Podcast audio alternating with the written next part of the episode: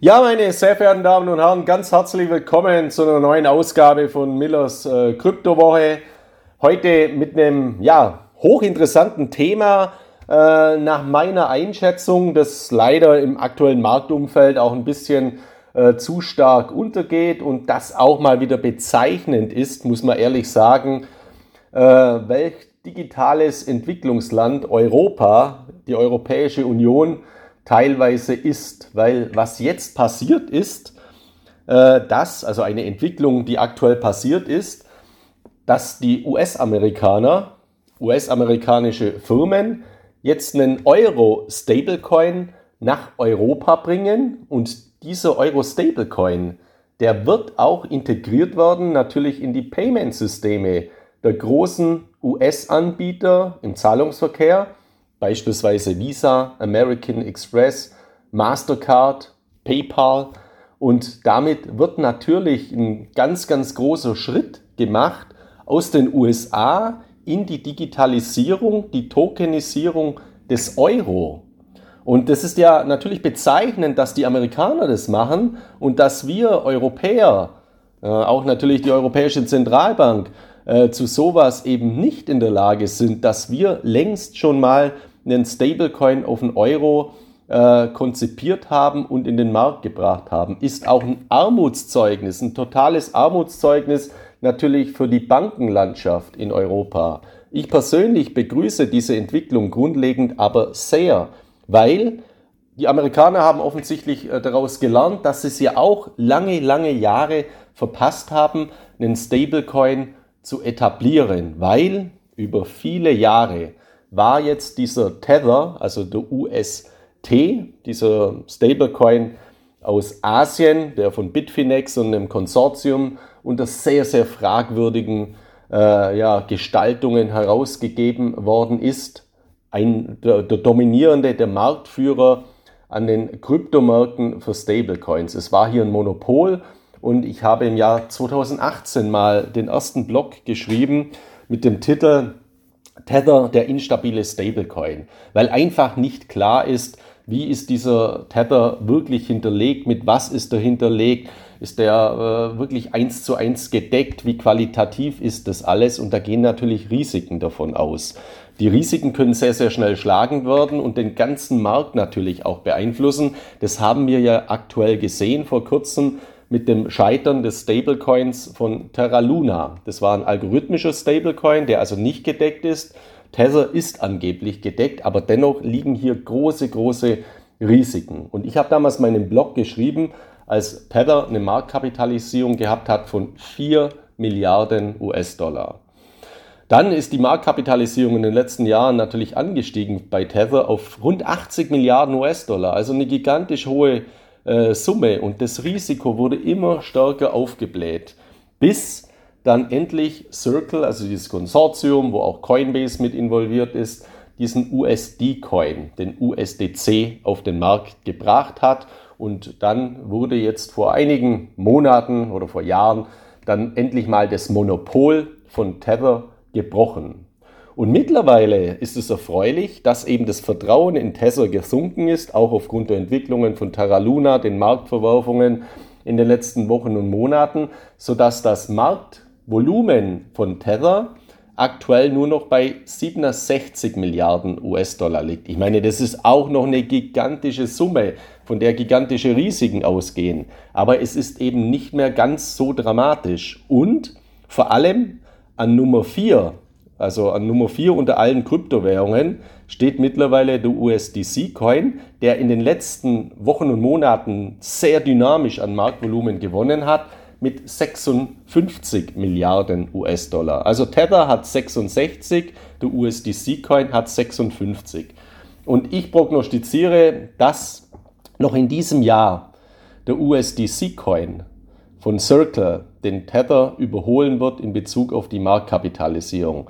Und das ist sehr, sehr positiv, weil natürlich der USDC-Coin unter Aufsicht der amerikanischen äh, Behörden natürlich viel äh, solider konzipiert ist, das Vertrauen hier viel, viel höher ist und deswegen ist es sehr, sehr gut, dass dieser USDC-Coin weiter eben an Volumen gewinnt, weiter an Marktdominanz gewinnt. Und ich kann jedem nur empfehlen, wenn man einen Stablecoin nutzen möchte, sei es jetzt zur Liquiditätshaltung oder auch für Überträge, nutzen Sie den USDC-Coin und nicht Tether. Also ich rate grundlegend immer davon, äh, dazu, von Tether die Finger wegzulassen.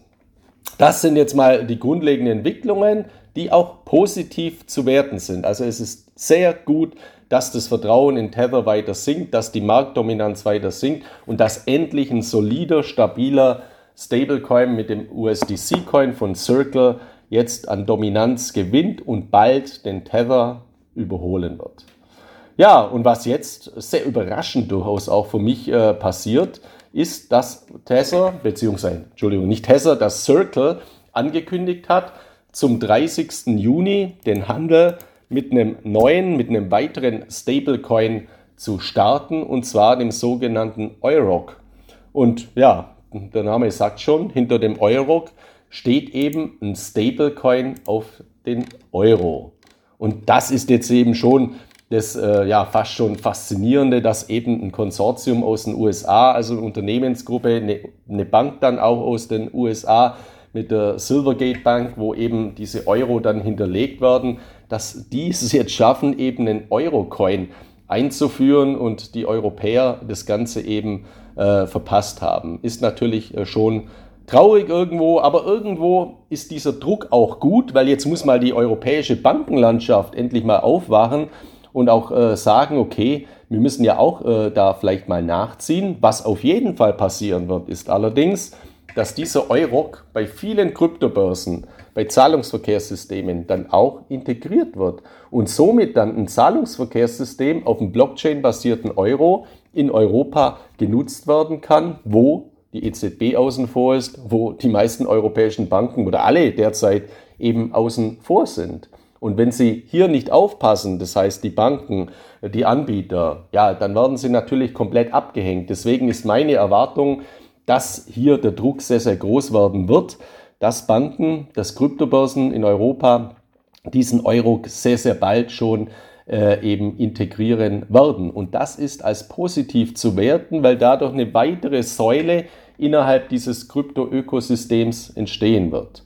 Und es wird auch viele, äh, also weitere vielschichtige Effekte mit sich bringen. Ich werde da in Zukunft natürlich dann auch noch äh, drauf eingehen. Beispielsweise für alle Österreicher unter Ihnen. In Österreich gibt es ja neue Kryptogesetze seit diesem Jahr, Steuergesetze die jetzt eben nicht identisch sind mit Deutschland. Also wenn man eine Kryptowährung äh, ein Jahr hält, dann sind die Gewinne steuerfrei, sondern Sie werden besteuert und es gibt eine Sonderregel, äh, dass wenn man Kryptowährungen untereinander tauscht, dann da, dass dann diese Steuerbelastung nicht sofort anfällt. Da ist es zum Beispiel ganz, ganz äh, interessant, dass man, wenn man als Österreicher, steuerpflichtig in Österreich, also eine Kryptowährung verkauft, dass man die dann nicht gegen das Euro-Konto verkauft, wo man dann diesen steuerlichen Vorgang auslöst, sondern dass man die gegen den Euro-Stablecoin verkauft, wo man dann im Krypto-Ökosystem äh, weiterhin bleiben kann. Also hier gibt es dann auch zahlreiche Gestaltungsmöglichkeiten. Und ich habe eben auch die Möglichkeit, jetzt Liquidität dann in einem soliden äh, Stablecoin zu halten in Euro und muss nicht einen US-Dollar-Stablecoin äh, halten. Also das ist eine, eine ganz, ganz tolle Entwicklung. Und äh, zum Start am, am 30. Juni äh, sind bereits einige Unternehmen an Bord, die diesen Euro dann einführen, beispielsweise Binance US aus Kalifornien, also das ist, die US, das ist der US-Ableger äh, von Binance, dann Bitstamp, also eine, die größte oder eine der größten europäischen Kryptobörsen mit Sitz in London, dann FTX, auch eine sehr bedeutende Kryptobörse, äh, Sitz auf den Bahamas, Huobi Global, auch eine bedeutende Kryptobörse, Sitz auf den Seychellen, dann äh, ein DeFi-Projekt mit Compound, Sitz in Kalifornien ist mit dabei, Curve, ein Unternehmen aus der Schweiz ist dabei, DFX aus Kanada und Uniswap, also die größte dezentrale Kryptobörse ist auch dabei und das verdeutlicht eben schon mal, was äh, beim, beim Eurocoin auch der Fall ist, nämlich es ist ein ERC20-Token, also ein sogenannter Blockchain-Token, der auf der Blockchain von Ethereum läuft. Genauso wie der USDC-Coin. Also hier zeigt sich auch wiederum die Bedeutung von Ethereum. Ich bin davon überzeugt, dass der USDC-Coin weiter massiv an Volumen gewinnen wird und dass auch dieser Euro, dieser Euro-Stablecoin großes Volumen schon sehr bald auf sich vereinen wird, weil ein Bedarf da ist, weil eine Nachfrage da sein wird und dadurch und davon wird natürlich auch eine Blockchain wie Ethereum dann wieder äh, profitieren. Und es zeigt eben auch, dass Ethereum hier ein ganz, ganz wichtiger Player in diesem Segment ist.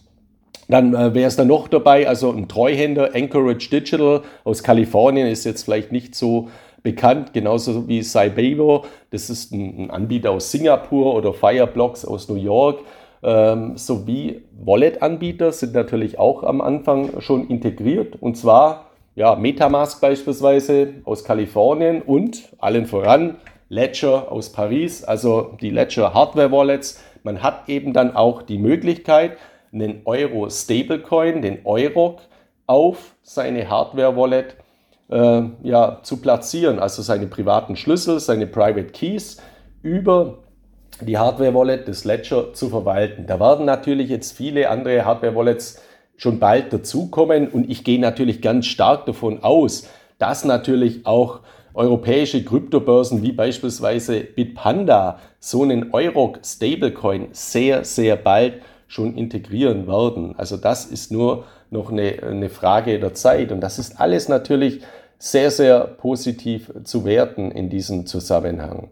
Und äh, wie, wie, dramatisch das natürlich auch für die Bankenlandschaft ist oder äh, wie, wie, bedeutend, zeigt ja diese Möglichkeit, dass ich eben dann äh, bei einer US-Bank Euro äh, gelagert habe, die abgebildet werden, also tokenisiert werden über den Euro Stablecoin und den kann ich beispielsweise auf meiner Wallet äh, verwahren auf dem Ledger. Und da ist das komplette europäische Bankensystem außen vor. Und diesen Euroc werden natürlich die US-Zahlungsverkehrsdienstleister wie Visa, wie Mastercard, wie American Express, wie PayPal, aber auch die Mobile Payment Dienste wie Apple Pay, wie Google Pay und so weiter in ihre Systeme integrieren, sodass eben auch hier Eurocoin Zahlungsverkehrsmöglichkeiten bestehen. Und wenn dann irgendwann mal die Europäische Union mit ihrem Staats-Euro Digitalcoin, mit ihrem E-Euro-Coin kommt, der aus meiner Einschätzung nicht vor dem Jahr 2026 realistisch sein wird, der wird dieser Euro-Coin schon eine ganz, ganz hohe Dominanz haben. Und grundlegend ist es ja dennoch nicht schlecht, auch für den Euroraum aus Sicht der EZB, weil jetzt natürlich nicht irgendein fragwürdiger Anbieter so einen Euro-Coin auf den Markt bringt, sondern eben ein solider, seriöser, zugelassener Anbieter, der auch finanzmarktaufsichtsrechtlich überwacht ist und eben dann Euro einkauft, dir, also nicht einkauft, aber sich halt Euro erwirbt, auf dem Bankkonto legt bei der Silvergate Capital Bank und dann eben diese Euro-Coins emittiert, Blockchain-basiert. Das stärkt natürlich insgesamt auch den Euro und innoviert auch den Euro. Also das ist eben was ganz, ganz Entscheidendes. Aber von den 13 Unternehmen, die jetzt diesen Euroc am Anfang äh, unterstützen, hat halt ein einziges Unternehmen mit Curve, äh, äh, hat halt ein einziges Unternehmen äh, mit, mit, mit Ledger äh, ja, seinen Sitz in der Europäischen Union. Eines. Und das ist natürlich schon äh, ziemlich bezeichnet. Aber insgesamt ist dieser Schritt ein weiterer Meilenstein, der das gesamte Krypto-Ökosystem weiter fördern wird. Und ich bin sehr gespannt auf die weiteren Adaptionen bei diesem Euro, wie schnell es eben gehen wird, bis jetzt europäische Banken, europäische Zahlungsverkehrsdienstleister, europäische Kryptobörsen diesen Euro auch integrieren werden. Und ich bin auch sehr gespannt, wie sich das Marktvolumen in den ersten Monaten jetzt entwickeln wird beim Eurocoin. Schauen Sie sich es einfach auch mal an. Der wird dann auch gelistet werden natürlich auf coinmarketcap.com, also .com.